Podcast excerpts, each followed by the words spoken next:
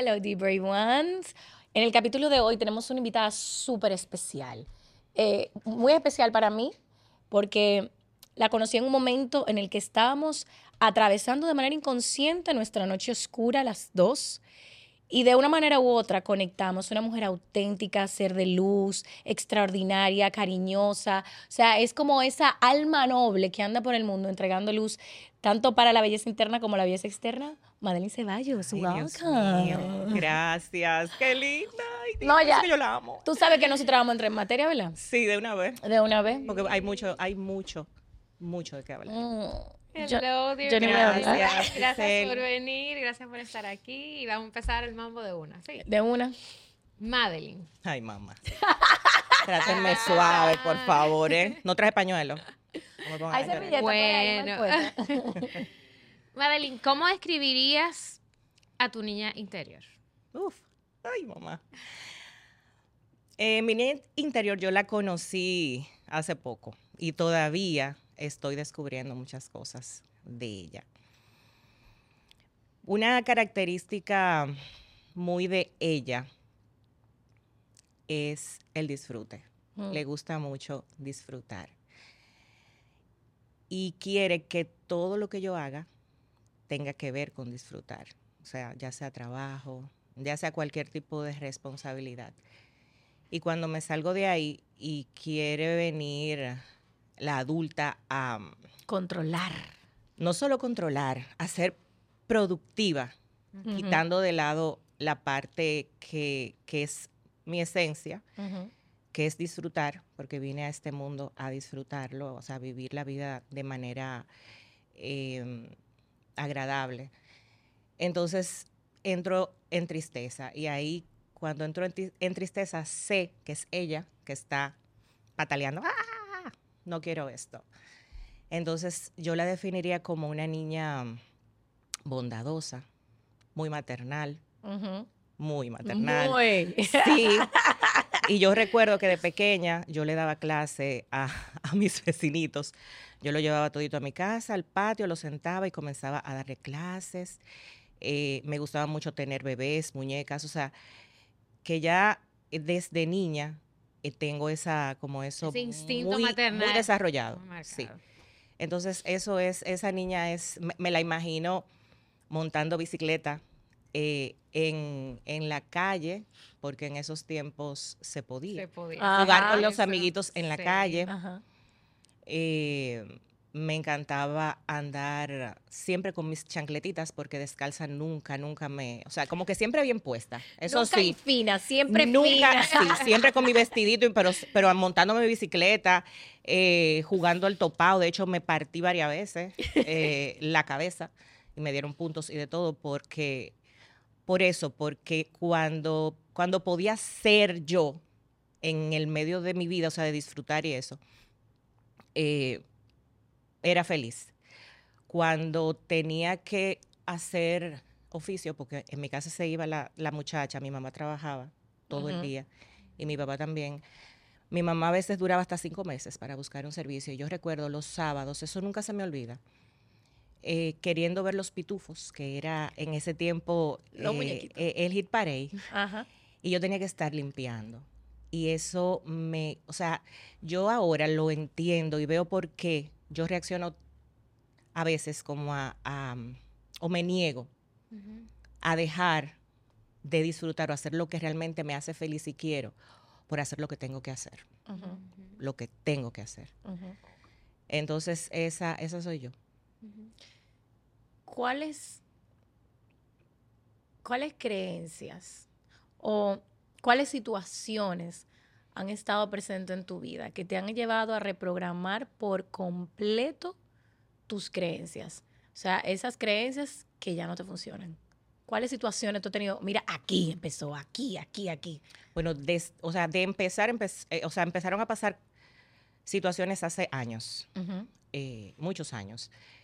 Pero eh, hace siete años fue que hubo como el detonante mayor en el que yo dije y empecé a vivir mi noche oscura desde ese momento, porque mm, ya yo venía repitiendo una serie de situaciones en mi vida sin darme cuenta que era yo misma que las permitía. Por no hacerme responsable y por querer que viniera otro y me sacara de ahí o, o- o porque me sentía cómoda siendo víctima, porque ese, es un, ese era uno de los patrones más fuertes míos y de mi familia, o sea, de las mujeres de mi familia, ser víctima. Eh, y cuando tú eres víctima, tú simplemente no haces nada. No te tú, responsabilizas. tú oras para que Alguien ve- venga Sí. El Espíritu Santo te lleve, venga te el trae y te milagro. resuelva. Exactamente. Ajá. Pero en el 2015 pasaron situaciones que, que detonaron en mí o empezaron a, a mover mi ser verdadero, mi ser real, lo que realmente yo soy. Y ahí fue cuando decidí comenzar a romper. Me fui de lugares donde no me sentía feliz en- y en los que había pertenecido y había estado por muchos años por cumplir y porque, por obedecer. Claro. por Yo- hacer lo que tenía Por que hacer hacer. lo que tenía que hacer. hacer. Sí, porque yo he sido o era una niña muy obediente para evitar que me dieran un boche, me llamaran la atención completamente diferente a la tuya. Totalmente. También, dame mi boche. Yo, sí, yo para que no me dijeran nada, yo hacía mi tarea todo a tiempo, yo recogía, yo hacía, o sea, ahí calladita, yo recuerdo que iba a los cumpleaños, siempre cuento eso. Y tú veías a los niños jugando, ¡ah! y decían, si no se sientan, no comen bizcocho o no le dan refresco. Y yo era la primera, ¡fua! Que te sentaba. Yo El te entero. el- no, no, no, en el momento de Ah, servirlo. ok, ok. Entonces, el, el que no esté sentado no, no tiene refresco o no tiene bizcocho. Y yo veía que había niños que seguían saltando y yo decía, pero ¿y son locos? Ellos son locos, no quieren bizcocho. no quiere su Ellos bizcocho. Y yo ahí, para que me, pero al final se lo daban, entonces. Claro, porque era- o ellos lo buscaban y lo arrebataban Claro. lo que querían, yo no, Claro. yo tenía que... Entonces, eso que pasó en mi vida fue, fue lo mejor que me pudo haber pasado, porque eso comenzó, comenzó a romper esa Madeline que estaba llena de creencias limitantes, que repetía patrones, patrones, patrones, que no era feliz justamente por haberle dado la responsabilidad a otra persona de que me haga feliz. Y eso es imposible, que alguien te haga feliz. Eso yo lo entiendo ahora. De hecho, una de, uno de, las, una de, las, de los reclamos míos era, tú no me haces feliz. Ah, Víctima, Claro. total. Claro. Entonces, pasaron situaciones que yo tuve que dejar amistades, irme de sitios, o sea, irme de, de lugares que me mantenían en ese bucle, eh, repitiendo, repitiendo, repitiendo, sumamente insatisfecha. Recuerdo que hasta me fui de mi casa en ese momento, me fui eh, por semanas, me fui a otro lugar, porque yo decía, yo no sé qué es, pero esto no es. Yo no sé lo que tengo que hacer, pero sí sé que aquí no me puedo quedar. Tengo que irme de aquí. Y ahí comenzó toda mi travesía, toda mi travesía, hasta que... Madeline, ¿en qué momento tú dijiste ya? No Sí, puedo más. Claro que dijiste sí. ya hasta aquí. Claro que sí, claro que sí. Hace, eh, uy, va a ser casi dos años Ujú. Eh, en pandemia, en el 2020. Yo creo que el- el- pandemia. la pandemia vino a, a sanar muchas cosas. Vino a reconstruirnos, a rompernos para restaurarnos. Y ahí fue que, que sucedió, sucedieron situaciones que ni siquiera fue que sucedió algo en específico. Fue como Fue la que yo- última gota. Fue que yo hice así. Yo estaba muy en piloto automático en mi vida, en mi trabajo, pero inconscientemente lo que estaba haciendo era no querer ver lo que estaba pasando. Que mí, mi ser sí sabía que estaba ahí. Por no querer enfrentarlo de verdad y cortar definitivamente con eso. Porque yo venía haciendo como amagues, pero volví a lo mismo. Entonces ahí eh, fue que tomé la decisión eh, que revolucionó a toda mi familia y me revolucionó a mí también. Ya, nosotros también, ¿eh? Es un Sí, efecto gracias. colateral. Ajá, fue un efecto, un efecto Exactamente. dominó. De hecho, eso que tú decías de que vivimos la noche oscura juntas, fue así, con mesa de diferencia. Pero veníamos viviéndola, ¿eh? Ajá. Veníamos que no- menos veníamos preparándonos, viaje. sí, veníamos preparándonos ya, eh, eh, como que todo, Dios, el universo venía ya moviendo todo, como que alineando. quitando esto, poniendo esto, para que llegara el momento en que, ¡pof! Ya, tuviéramos que tomar la decisión que cambiar, comenzaría a cambiar todo dentro, desde dentro. Entonces, eh, Ese y- momento fue. ese momento fue la separación de cuando yo le dije a mi esposo que se fuera de la casa. Y fue un momento muy fuerte para mí, porque yo estaba muy, yo tenía un apego emocional y una codependencia impresionante. Yo viví noches y días en los que yo entiendo muy bien a, a los adictos cuando tienen, cuando los internan en un centro y, y tienen síndrome de abstinencia. Porque yo viví síndromes de, de abstinencia fuertes. Y pude, recuerdo que yo decía, yo esto lo voy a vivir a capela.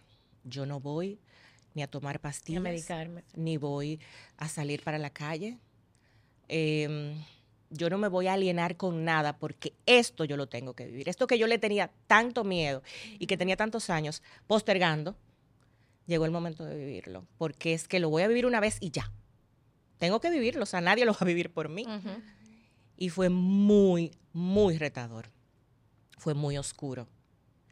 Yo recuerdo que una noche me salí, salí a la terraza, al balcón, y yo no tenía ganas de vivir. O sea, yo estaba, era tanto el dolor, tanto el dolor que yo pensé, de verdad, tirarme. Porque yo no aguantaba, o sea, era mucho. Se me había caído toda mi vida, todo mi mundo, o sea, todo lo que yo había construido, todo lo que yo daba por sentado, todos... Y ahí viene la parte de, de todo lo que yo comencé a trabajar. Y lo primero que me di cuenta trabajándome yo fue lo controladora que yo era. Y al ser tan controladora, yo quería tener todo organizado, esquematizado. Yo tenía mi vida ya, ese guion yo lo había hecho yo.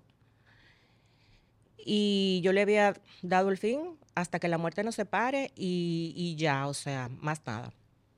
Y al romperse todo eso, yo decía, ¿y ahora?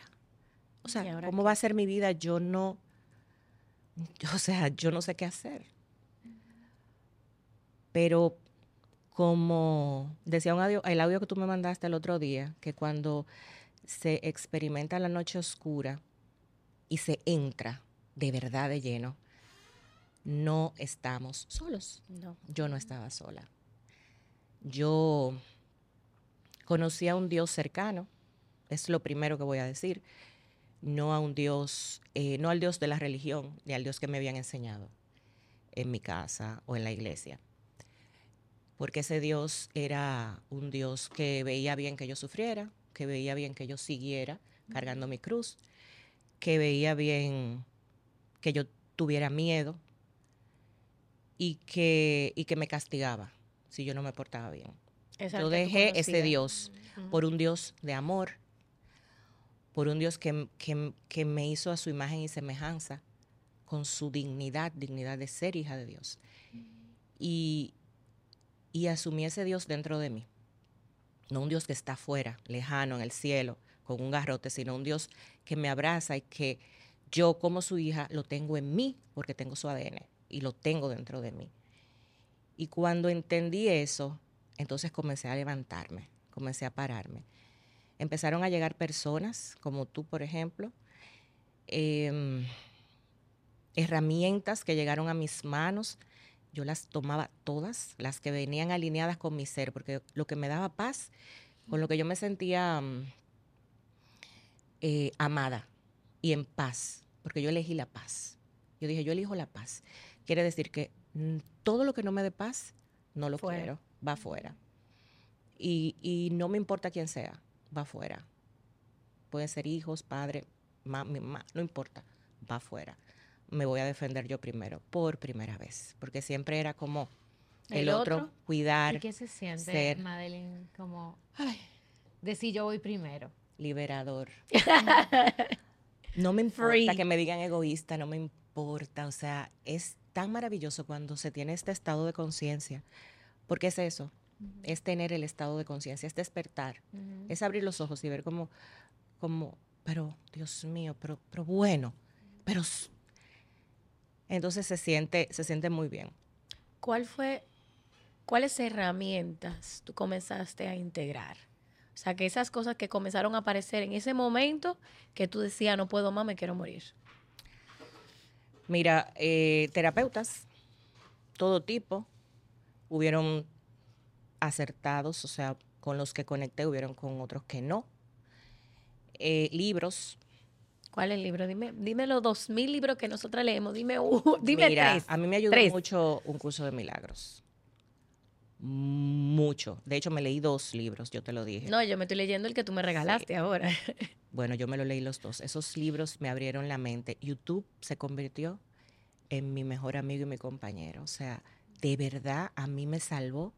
¿Tú recuerdas? Hola, amor. Ay. Andrea. Andrea. Ay, Dios mío. O sea, yo me dormía escuchándola a ella para poder. ¿Cuál es el apellido de Andrea? ¿Y Soport- ¿Qué herramienta era? eh, ¿Cómo es que se llama su canal de YouTube? Wow, tenemos que buscarlo ahora. Para Pero que tú veas, eso, fue, nosotros- eso fue un momento en que cumplió su misión, pero ya, ya- luego, ya luego de ese dolor, así, ya cuando, cuando fui saliendo de ahí, ya no era ella, ya era, Sí. y fue así llegando, y llegan, llegan. Ahora todo Pero ¿qué era lo que hacía Andrea contigo? Para que ellos sepan qué era lo que hacía Andrea. Realmente Andrea reforzaba ese amor propio, Sí. esa,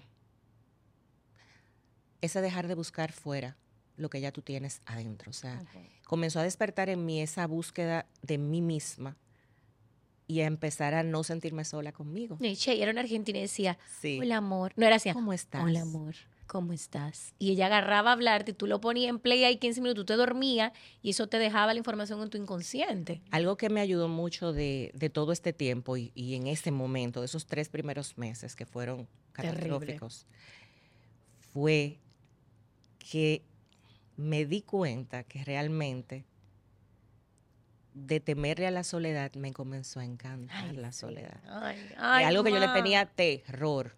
Y de hecho aguanté muchas cosas en mi vida por no quedarme sola.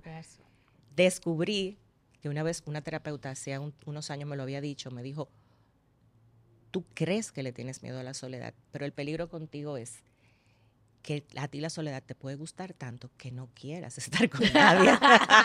y cuando yo viví ese proceso, yo decía, ay, pero qué maravilla. o Qué sea, cuando salí de los tres meses, Ah. yo estaba tan No, nos fuimos de viaje. conmigo.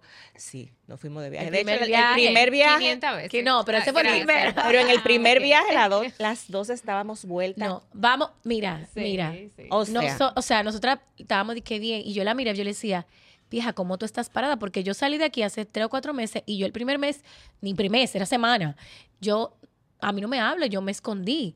Y yo recuerdo que nosotras el día que fuimos a Starbucks en la Quinta Avenida, que nos estábamos congelando, sí. o sea, yo recuerdo ese momento como que nos paramos a mirar el vacío y había un momento de silencio entre nosotras y yo sentía que yo estaba sufriendo y yo sentía que tú estabas sufriendo. Yo o estaba sea, dando gritos. Yo no sé si tú. sí, yo con los lentes y la Yo mascarilla. estaba llora, llora, porque era una cosa increíble. Yo lo que tenía era, yo no tenía un mes. No, semanas. en el proceso, No, semanas, semanas. semanas. Porque yo soy loca, mi amor. Yo me fui.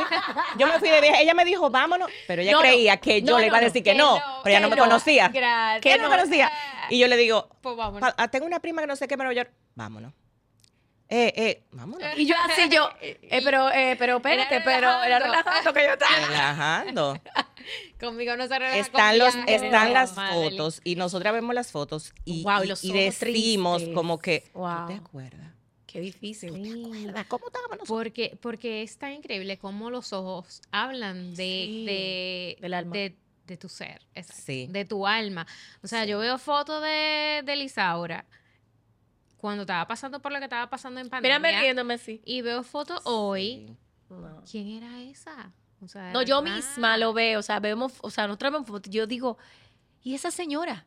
¿Quién es? Era un alma que estaba, Totalmente otra persona. Perdida. o sea, otra Sí, persona. Sí, increíble. entonces, los viajes nos ayudaron bastante, porque el, el acompañarte, de, porque es lo que te digo, las herramientas llegaron, o sea, yo recuerdo que cómo yo me acerqué a ti, Madeline, en medio de la pandemia, ¿qué fue lo que yo te dije Ella, tres veces? primero tú me, llama, tú me llamaste o me escribiste. no recuerdo, me pero yo me escribiste. comuniqué. En un momento que ella estaba desaparecida, yo decía, ¿pero qué le pasa a Lisaura? Lisaura desapareció de las redes. Ajá. Porque ella, un mes. Oh. ella y yo hacemos este tipo de duelo diferente. Ella se encueva, digo, eso era la Lisaura de, De antes. antes. Ya, Ya no, no. ya no. Ya y si no. viene eso, ya tú sabes cómo Ya. gestionarlo, ¿verdad? Ajá. Yo hablo, a mí me gusta hablar. Yo hablo, hablo, hablo. Yo se lo digo a todo el mundo. Porque yo soy así. No sé si mi chakra de la De la garganta, garganta está nítido, está bien, está así. Igual que el de aquí, la intuición, así. Em, y. ¿Qué era lo que te estaba diciendo? Que yo me desaparecí. de Te desapareciste. Ah, de cómo, de cómo se Y de un momento a otro me escribe o me llama, no sé, y me dice, ella y yo no éramos cercanas. O sea, Viajamos una vez ya. Pero, ajá, por un grupo. Ajá. Me dice, me soñé contigo. ¿Te pasa algo? Y yo, oh my God. esta tipa, esta tipa. Y esta Sí, tipa. es que esos sueños de Elizabeth hay que tenerle miedo. Bueno. O sea, miedo. y yo, porque, son, o sea, Son Dios le habla a través Sí, de los es sueños. impresionante. Ella tiene un don. Sí. Y creo que me lo hiciste dos veces. Que Fueron volviste tres y te veces. soñaste. Con, fueron tres veces, bueno. Y la Y a última raíz que de ahí- cuando y a se raíz de- sueña y cuando se sueña y se sueña y se sueña, que rea- Es o sea, algo. es, algo. algo. Ajá. Y fuimos a desayunar. Ajá. A raíz de eso, fuimos a des porque tú te diste cuenta que estábamos pasando cosas diferentes. O sea, como que No, tú no me dijiste nada. en ese momento no te dije nada, pero cuando nos juntamos, ¿tú te acuerdas? Yo te parecía un No, no, zombie, una muerte Así, en mira, vida. yo una, una tipa que anda con el velo suelto y andaba con una Un cola. moñito. Así, mira. ¿Y tú de qué quién es? Y yo recuerdo que nos encontramos a Yanni Santa ella y se sentó en la mesa y tú me dijo, no te cuento en persona. Y ella está hablando, y cuando ella está hablando con Yanni, ella se lo dice a Yanni y me quedé así. O sea, yo me entré en el momento que Yanni está hablando con ella y me quedé y que, ah, ok, estamos viendo lo mismo. Ok. Ok. Ese día yo, yo recuerdo que yo llegué primero. Y yo Ajá. estaba loca por rajarme de gritos. Yo decía, Madeline, en, en Alegra, dime. En Con toda Alegra. esta gente, un domingo creo que fue. Ajá. Y yo, ay, no, ay, no, no, no lo haga, no lo haga. Pero era así. Y, y yo, que no me pregunte cómo tú estás, que no me pregunte cómo tú estás. Y ella llega de una vez, hola, ¿cómo tú estás? Y yo, mira.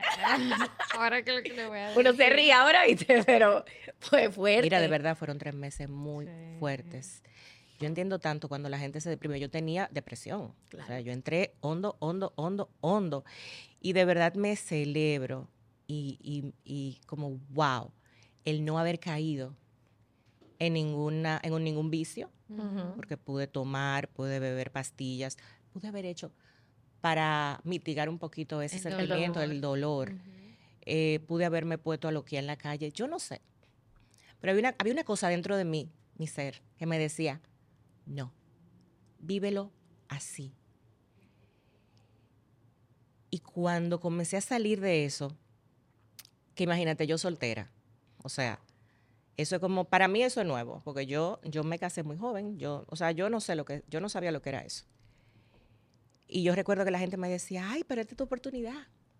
Ay, pero conoce, dale para allá. Y yo tenía tan claro una cosa, yo decía, es que yo tengo una relación conmigo misma ahora, Sí. que nunca la tuve. Yo no me conocía. Yo necesito disfrutar esto. Yo no solo disfrutarlo, yo tengo que sanar. Sí. Porque cualquier intento que yo haga de No algo entender.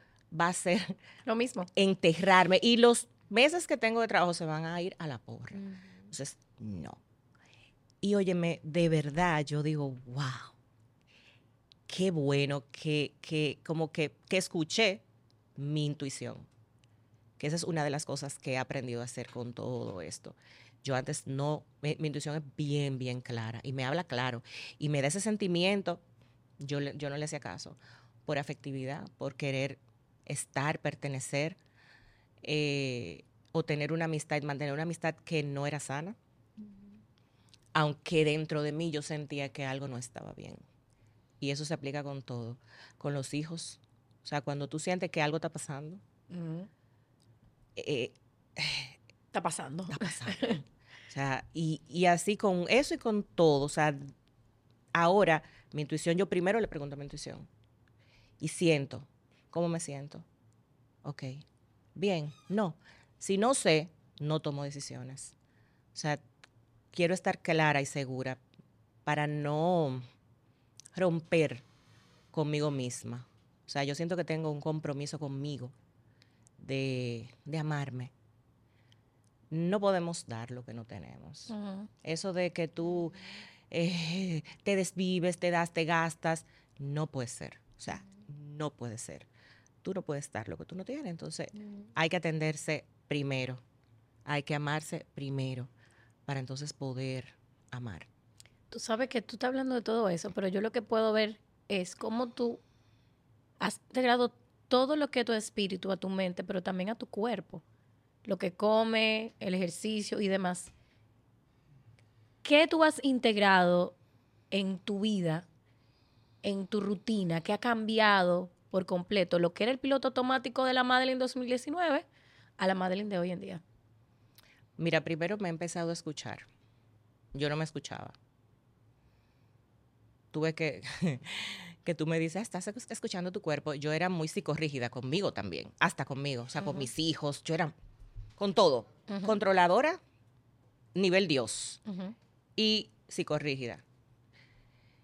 Em, he podido empezar a, o sea, he aprendido a ser más flexible, a disfrutarme los procesos. Yo quería siempre llegar, llegar, llegar, no, sin disfrutarme el, el, mientras tanto. Sí. He aprendido a disfrutarme el, los procesos. Mucha gente me ha dicho, yo no lo veo tanto, pero mucha gente que ni siquiera sabía lo que estaba pasando en mi vida en ese, como en este proceso, me dice, wow, es que a ti se te nota un cambio.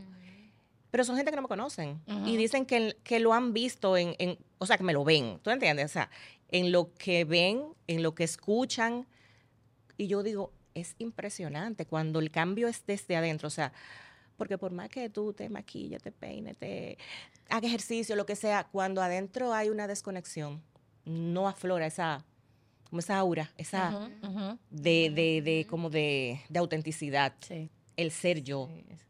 y ha sido una de las cosas que he aprendido en este tiempo, a dejarme ser, a no ser tanto la niña buena, ya. Se acabó, no hay niña buena. No. No hay. Y digo las cosas cuando las quiero decir, sin herir, porque no hay necesidad, amor, el amor, porque yo he decidido también ser amor. Sí.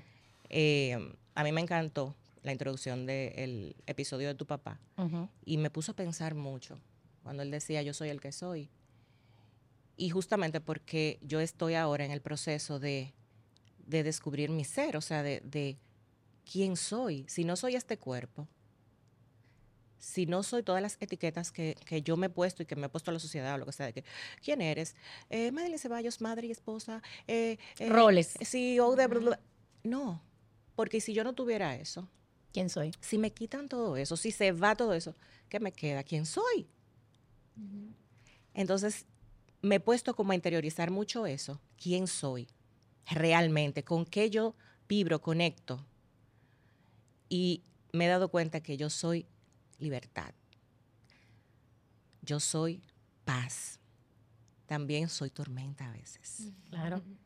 Soy alegría. Soy amor. Eso es lo que realmente yo soy. Tengo mis, aprender a aceptar mis luces y mis sombras. Yo no quería mis sombras porque yo no aceptaba, yo las tapaba ahí. y le daba golpe. No, no, no, no. Mira, muchacha, no salga ahora. Así, ya no. Aprender a abrazarla y a, y a alimentar más mi luz. Pero aceptar que sí, que tengo sombras. No soy perfecta. Sí. Esa era otra cosa, o sea, la perfecta, la casa perfecta, los hijos perfectos, eh, todo perfecto. Eh, porque viví esclava de, eso, del perfeccionismo. Y aprender a dejar eso, porque el perfeccionismo es miedo, en el fondo. Miedo a equivocarse, miedo a que te el ego. miedo, sí, el, ego. controlando. He aprendido a descubrir mi ego. Sí. Y a trabajarlo. Es fuerte mi ego, muy fuerte, y me he dado cuenta. Y ha sido una de las cosas que me da trabajo aceptar. Que tengo un ego o sea, y tener que manejar con, esto de descubrir mi ser y dejarme ser, tengo que estar, ya tú sabes. Esto viene desde esto viene desde el ego o viene desde el amor y de mi ser. Sí, sí, es como así, dejar de enjuiciar, porque cuando tú crees que eres perfecta y lo haces todo bien, ¿qué tú haces? El otro. Míralo ahí. Cualquier cosita. Míralo ahí. Tres dedos para mí, un dedo para ti. Ya no. Mira, cuando, y cuando me viene el ego que quiere, digo, tranquilo, que quédese ahí tranquilito, quédese ahí nada más para ayudarme a la sobrevivencia cuando sea necesario, pero tranquilo. Y algo que estoy aprendiendo a entender es que no estoy desconectada de ti, no estoy desconectada de ti. que tú y yo sincronizados. Somos uno. y que, y que la dualidad no existe, que realmente somos uno. Entonces, eso es algo que estoy aprendiendo, porque es algo que me ha costado trabajo entender, pero sé que es así. Lo que pasa es que lo quiero realmente interiorizar en mi vida. Madeline, y como mensaje final A, a todas las personas que están escuchando este capítulo del podcast y que están atravesando situaciones en las que han tenido que o tienen que ser brave, ¿qué tú le dirías? Que miren en su interior, que no traten de arreglar absolutamente nada fuera de ellas mismas. No hay nada, nada que buscar ni que arreglar fuera de ti. Todo está dentro. Cuando yo entendí eso y lo gestioné y, lo, y, lo, y me hice responsable, todo mi exterior comenzó a cambiar. Es una cosa impresionante. Es como, yo decía, pero que no puede ser. No puede ser. Yo hice bioneuroemoción y eso me decía, mi terapeuta me decía, Madeline, es que no, tú no tienes que hablar ni con tu mamá, que para sanar mamá tú no tienes que hablarle a mamá, que para sanar a papá tú no tienes que sanar, que llamar a papá y decirle todo lo que te dolió, tal cosa. No. Y yo vi milagros. O sea, señores, yo vi milagros sanando yo, cómo la relación con mi mamá comenzó a cambiar, cómo la relación con mi papá, cómo yo comencé a ver el por qué eh, actúa de una manera, a entenderlo, a no juzgarlo cómo mi entorno, mis hijos comenzaron a sanar, solamente yo gestionando, gestionándome a mí misma. Ma, mira, déjame yo. Señora, un té de tilo por ahí. Después de toda esta información, la verdad que para mí es un capítulo muy especial el tenerte aquí, porque parte importante de, de tu gestionarte inconscientemente no te diste cuenta pero el gestionarte tú hizo que se abrieran nuevas oportunidades y también conocer nuevas personas. Y en ese momento pudimos coincidir y juntas vivir momentos muy dolorosos. Eso me reconfirma que Dios nunca nos deja solos en los momentos. Siempre llega la persona, la circunstancia, que puede entender lo que tú estás viviendo en el momento que tú lo estás viviendo. Y esto hizo que todo lo que tú fuiste aprendiendo e integrando lo compartieras conmigo y fuera también parte del cambio. Por eso todos estamos conectados, no, somos seres desconectados ni con la planta, ni con la naturaleza, ni con los animales, somos todos uno. Y eso nos llevó también a hacer cambio para mí, pero también para mi familia. Y eso, eso fue un efecto, un efecto boomerang. Tú fuiste llegando, se fue pasando, se lo pasé Giselle, Giselle, una amiga, la amiga, otra. O sea, fue un efecto boomerang y todavía tú no has visto el impacto de simplemente haber dicho, decidido, quiero, voy a entrar a la noche oscura. Ahí se cumple eh, lo que te decía de que, de, que, de que todos somos uno. Sí. Cuando yo me ayudo, yo te ayudo a ti. Cuando yo te ayudo a ti, me estoy ayudando a mí. es, es así. Es impresionante.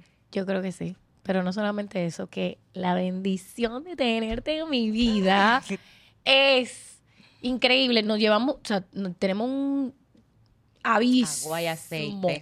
O sea, somos dos personas totalmente diferentes, gestionamos de totalmente diferentes. Sin embargo, entendemos eso y aceptamos esa parte y nos apoyamos la una a las otras en los momentos felices, en los momentos tristes, en los momentos, todos los momentos. Tú me ayudaste mucho. Eh, por tu forma de ser, a entender eso, a entender que, a aceptar que, que tú eres diferente y, está bien. que tú no tienes que ser como yo para yo aceptarte o quererte. Eso fue, eso fue, eso no fue casualidad. O sea, eso vino en el momento en que yo estaba en esa, en esa evolución. Porque tú recuerdas al principio, y yo me desesperaba. Yo me desesperaba. Mira, yo decía, yo no voy a poder. No, no, no, no. El que yo me recuerdo fue un día que estábamos en un sitio, tú sabes, que yo hago, dije, no, porque qué sé yo qué, y le daba la mesa. Y estábamos en un restaurante y yo dije, no, porque entonces yo súper emocionada, no, que sé yo qué. Y Madeline, pero ¿por qué tú tienes que hacer así? El pelote. Y ella dije, ay. ay, Dios, discúlpame, ¿qué fue? ¿Qué fue pero me ayudó muchísimo porque me fue, me fue como, fue, fue ablandándome. como ablandando mi psicorrigidez. Sol, mi, mi, mi, ese querer. uno que hay por ahí. Exactamente, segurito. Ah. Yo no me lo he hecho, pero segurito. o sea, y nada pasa por casualidad. Sí, Ella y yo hicimos ese, ese, y yo tengo una muy, muy, muy buena amiga eh, de muchos años, y, ella es tranquila, calmada. Sin embargo, en ese tiempo, eh, Dios permitió que, que, que, que Lisaura pasara por ese proceso, y yo también, para, y nos conectó para que las dos nos, nos apoyáramos la una a la otra, pero aprendiéramos la una de la otra también. Porque a, ti también, algo en algo yo te desespero, mi amor, aunque tú, aunque tú, en algo, algo yo hice. en desesperarme no. Que te sacó. En la psicorrigidez. Eso, eso, exacto. Entonces, pero tú te eso, tomaste algo, tal vez te calmaste un poquito, tal vez lo piensas más antes de, es que no, nada pasa por casualidad nada nadie llega a tu vida porque sí. Totalmente. ella, me enseñó, ella me decía, yo no sé, ahora que me estoy aprendiendo a amar, y yo, bueno, para amor propio, mi amor, me está enseñando a cuidarme el pelo, el gimnasio, la comida. Yo aprendí a comer con Madeline. Sí. O sea, llegábamos a los sitios y le decía, no voy a pedir, pide tú para yo ver qué es lo que tengo que comer. Porque yo ni siquiera sabía. Los viajes eran carne, este viaje de carne, el otro viaje era ensalada. Carne y vinos, ¿te acuerdas? Ay. Qué rico. Y después ensaladas. Bueno, el próximo viaje, próximamente, en una casa que vamos a llenar, claro que sí, con mucho mueble. Madeline, gracias por estar en este capítulo. Yo creo que que la comunidad en cierta medida en Spotify pueden votar si quieren volver a verla por aquí. Gracias por tanta luz.